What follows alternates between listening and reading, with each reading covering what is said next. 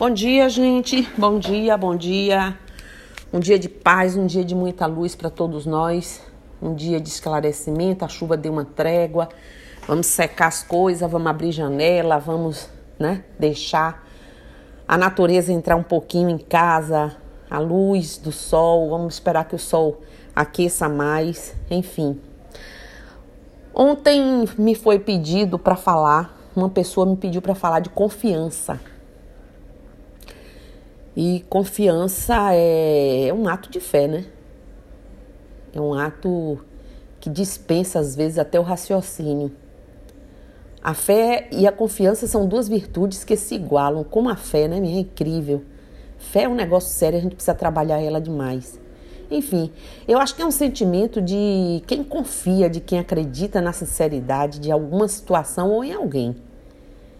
Para mim é a crença na retidão moral do caráter, na lealdade é, de uma pessoa, a crença em si mesmo, em suas próprias qualidades, tipo ter confiança em fazer isso ou aquilo, disposição ou tendência para ver tudo pelo lado bom, que traz esperança, é, sei lá, talvez uma demonstração de familiaridade que traz a confiança, né? A informalidade, a intimidade. Quando dizemos assim, prefiro que me trate com confiança, ou confiança é ser até um excesso de liberdade, até certo atrevimento de inserir algo ou alguém numa situação por confiança de que pode fazer aquilo, porque conhece bem as pessoas, é o dizer não lhe dei confiança, sei lá, é o crédito recíproco, é, procurou a casa na base da confiança ou comprou na base da confiança, aquele negócio que se faz à base de amizade, de, de conhecer, de saber que o outro não vai se, ser lesado ou que você vai lesar, uma série dessas situações. Mas aí a gente pensando mais profundamente, confiança também pode ser entendida como um estado psicológico que se caracteriza pela intenção de aceitar vulnerabilidade, com base em crenças otimistas e respeito de intenções ou do comportamento do outro. Pode também ser entendida como uma crença na capacidade moral, na sinceridade de alguém.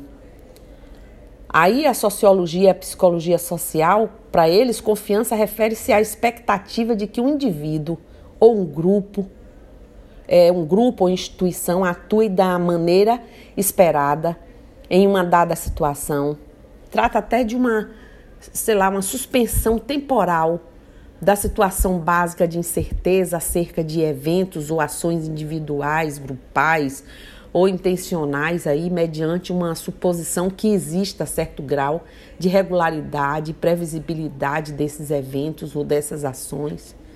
Então a confiança será mais ou menos reforçada em função de atos ou fatos ou de ambos. Bom, após esses conceitos aí pré-estabelecidos, eu entendo, é, entendo que o grau de confiança entre duas pessoas ou mais é determinado pela capacidade que temos de prever o comportamento de uma, de uma outra pessoa dentro de uma situação Aí a gente tem como base experiências passadas que vimos é, é um, um, padrão esperado, valores compartilhados, percebidos como compatíveis, né? Também uma expectativa de nascer, sei lá, comportamentos estáveis, honestos e cooperativos, baseados em normas compartilhadas já. Quando isso ocorre, eu acho que a gente tem condições de prever o comportamento de uma, uma, uma dada circunstância ou pessoa. Então, confiança também é previsibilidade do comportamento, não é isso?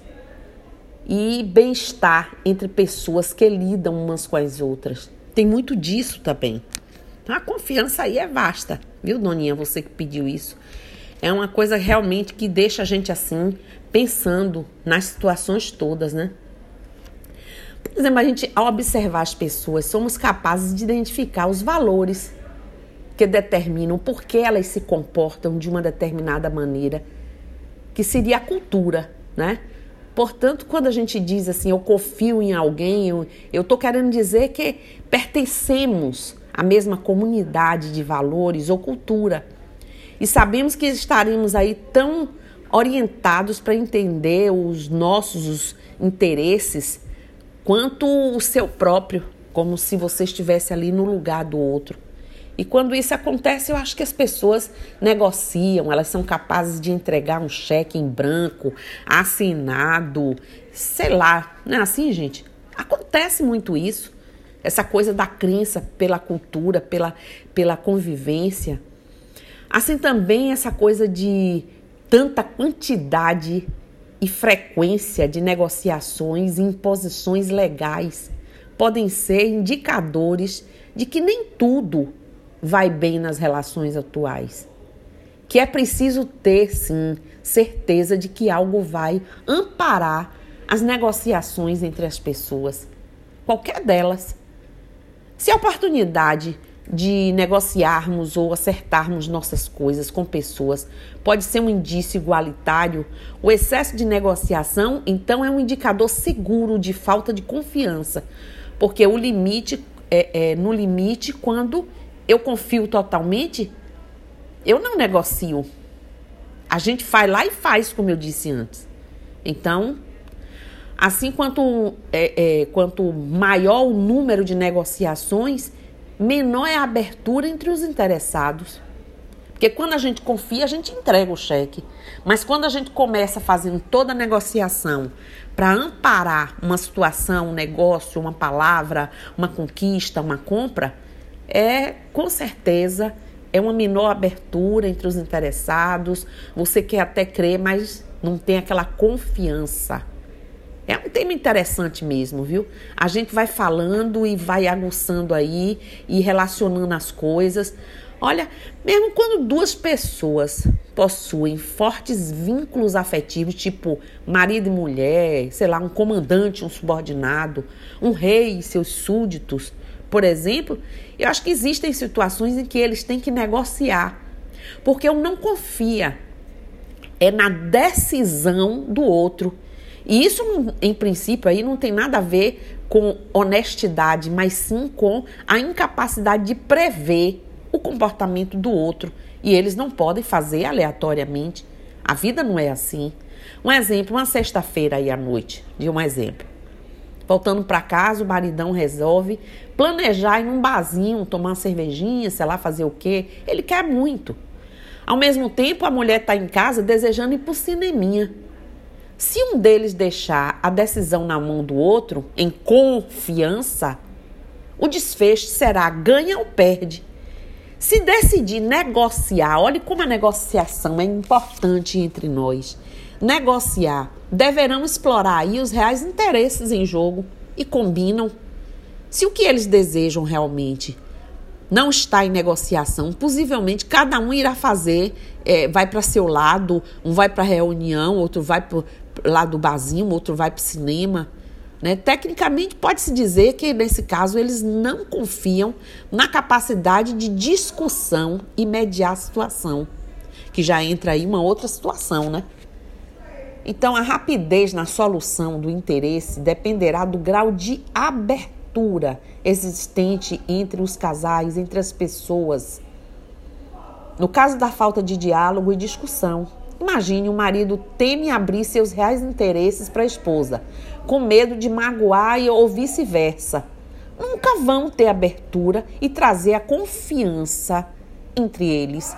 Assim como em marido e mulher, entre colegas de trabalho, entre pessoas de religião, entre todas as situações, a gente precisa criar essas discussões saudáveis, o diálogo, para a gente entender o outro e trazer solução. Como resolver o impasse, não é? Com abertura, ou seja, tanto mais rápido. E francamente, a gente começa discutindo os desejos, os finalmente poderão ser resolvidos sem problema particular e a gente fazer crescer a confiança que traz harmonia e paz aí nas relações. Pensem nisso. Isso é o cotidiano da nossa vida. Dentro de casa com o filho, olha o filho, eu não falo com meu pai porque eu tô com medo. E aí mente. aí a confiança vai pelo ralo, pelo esgoto. Não é?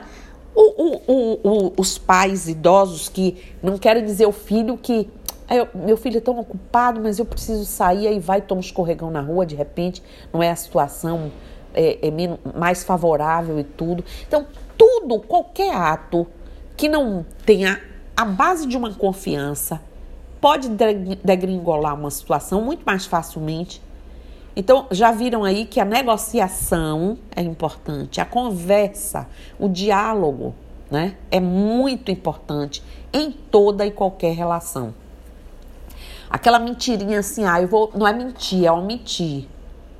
Sabe? Tipo, eu não vou falar agora, um dia eu falo. Você vai criando lacunas em qualquer relação. Confiança não se fundamenta nisso aí, gente. E agora, pensando no lado religioso, a confiança nas próprias forças nos torna capazes de executar coisas que nem conseguiríamos fazer se duvidássemos de nós mesmos. Quando, por exemplo, conseguirmos conquistar a confiança em nós e nos outros, a vida nessa encarnação se torna bem mais linda e fácil de ser vivida. A falta de confiança nos outros torna a humanidade infeliz. Se a gente observar a conduta das pessoas, verifica, verificamos que a vida entre elas se complica quando cresce a desconfiança. E por que cresce a desconfiança? Porque não está oportunizando na negociação, no diálogo, que essa confiança se estabeleça. Nisso reside a origem desta é, é, enxurrada aí de cópias autenticadas, reconhecimentos também de firmas, selos de procedência, etiquetas e, e artifícios que encarecem, por exemplo, documentos, produtos criados pelo homem para driblar a desconfiança e a má fé. Então, tudo vai para o lado do é, da gente negociar, conversar, buscar entender um negócio maior que você está fazendo por uma empresa que não é sua. Cabe a você, cabe a todos nós ter a responsabilidade de nos cercarmos de, de documentos, de, de, situações que amanhã ou depois não venha botar essa empresa, essa, o, o que quer que seja, a pique.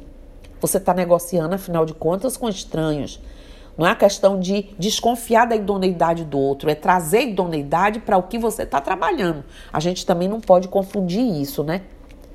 Não se confia na lisura do procedimento do outro é, é, com tanta prova. Não é desconfiança na realidade.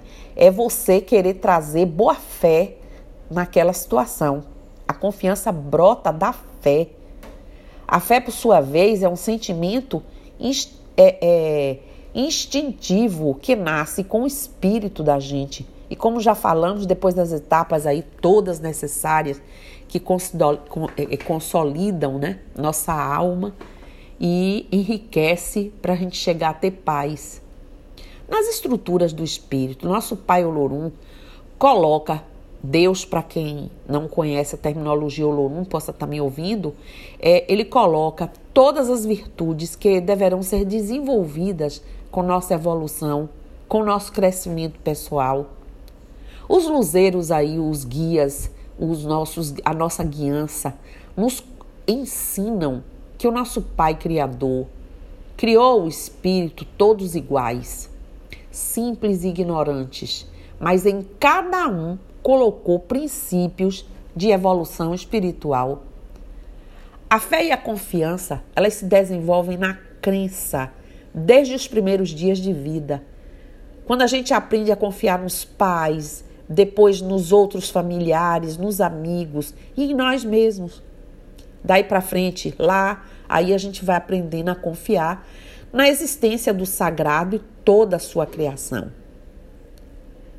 Presta atenção, se uma criança, exemplo aí, é enganada desde cedo pelos pais ou se sente insegura na companhia deles, cresce desconfiando de todo mundo. Nunca vai aprender a negociar, nunca vai aprender a conduzir uma situação de forma correta. Não é isso? Mais tarde, antes, é, é, ante as vicissitudes da vida, ele arrastará mais dif é, é, diferentes formas de dificuldade de relacionamento no ambiente social, familiar, de trabalho, etc. Certo será ainda que não saberá confiar no Pai Criador, porque não teve um princípio de estabelecimento de relação, de confiança. E aí, nem no Pai, no nosso Deus. E aí começa o quê? Professando aí o, o ateísmo nas diferentes formas, ou pulando de galho em galho, buscando sempre a realização de suas próprias que alguém realize suas próprias tarefas para ele crer em alguma coisa. Ou seja, cresce aí uma vem aí uma criança, um futuro adulto, um futuro idoso sem uma base sólida e é o que a gente vê se arrastando por aí o tempo inteiro. Pessoas que, no fundo, no fundo, não exercitaram aquela raiz, aquela crença, aquela coisa que o próprio Pai colocou em nós e por nós. O germe da fé continuará para ela cristalizado e sem evolução. Mas estará lá dentro dessa pessoa. E despertar a qualquer momento é um direito que ela e qualquer um vai ter. Então, gente, falar de confiança é falar de tudo isso, é falar das relações, é do que nós convivemos, do que nós vivenciamos. Se uma pessoa ela fala, ela versa sobre coisas que ela não pratica, você não pode ter a confiança das pessoas, porque elas vão uma hora perceber, não, ela fala, mãe Romilza fala, mas ela age diferente. Então, toda a confiança tem que vir em bases sólidas. E a gente precisa realmente ter muito cuidado é, em transitar, hoje em dia principalmente, depois aí desse essa paradeira toda nossa aí, a gente precisa refletir sobre cada assunto desse, não para trazer tormento, minha gente, para a vida, Teve uma pessoa que disse, depois de ouvir os podcasts da senhora, eu estou me questionando tanto. Mas, por favor, se questionem de forma positiva. Eu digo também aqui que temos o tempo do irmão. Palavras carinhosas nos pretos velhos. Cada um tem seu tempo de enxergar o que eu digo aqui, o que você lê, o que outras pessoas dizem para você, não é para lhe atormentar, é para trazer para você, para nós, o que alguém diz para nós, ensina para nós, é um despertar e não um tormento. E você tem que compreender e entender que para você ser bom com alguém, você precisa começar sendo bom com você. Que você precisa respeitar o seu tempo. O seu tempo de degustar as coisas, de trazer maturidade disso para você. Se você ou nós formos pessoas que não tenhamos tido toda essa educação, toda essa preocupação com essas questões desde sempre, desde a nossa idade mais tenrazinha lá, infantil.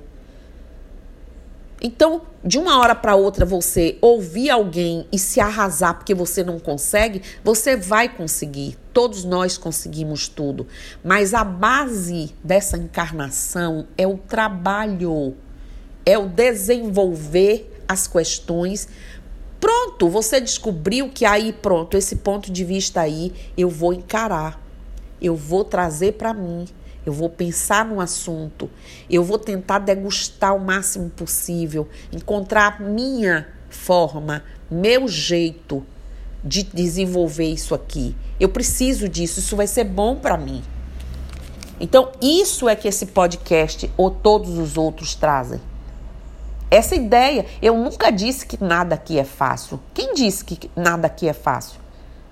Para a gente descobrir a missão de vida da gente, as missões de vida, na parte afetiva, das relações, religiosa, é, é, profissionais e tudo mais, para a gente descobrir fé, para a gente trazer paz, tudo é uma construção. É um passo a passo. Não é isso?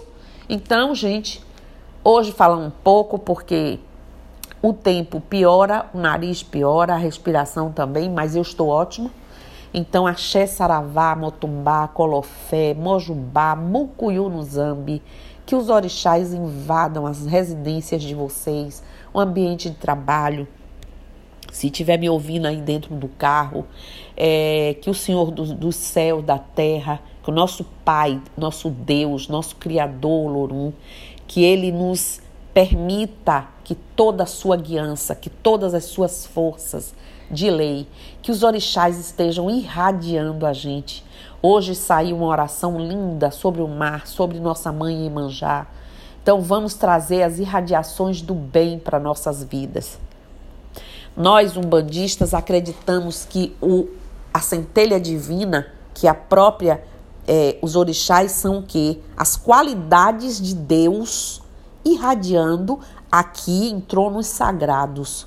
E que, obviamente, há uma é, é, é, um desdobramento desse orixá, ou seja, dessas qualidades de Deus, para aqueles que chegam a nós. Mas isso não desmerece em nada, é a força viva, a irradiação viva do trono, dessa qualidade de Deus em nós. Então a gente não pode duvidar de forma alguma da centelha divina, do orixá que está com a gente, do falangeiro de orixá que está aqui com toda a qualidade do, da sua centelha irradiadora principal. Né? Então vamos chamá-los, vamos invocar os nossos orixás e pedir para eles que eles nos deem a paz que precisamos, a paciência que devemos ter e aproveitarmos esse tempo o máximo possível para pensar e enriquecer nosso repertório da vida. Tá certo?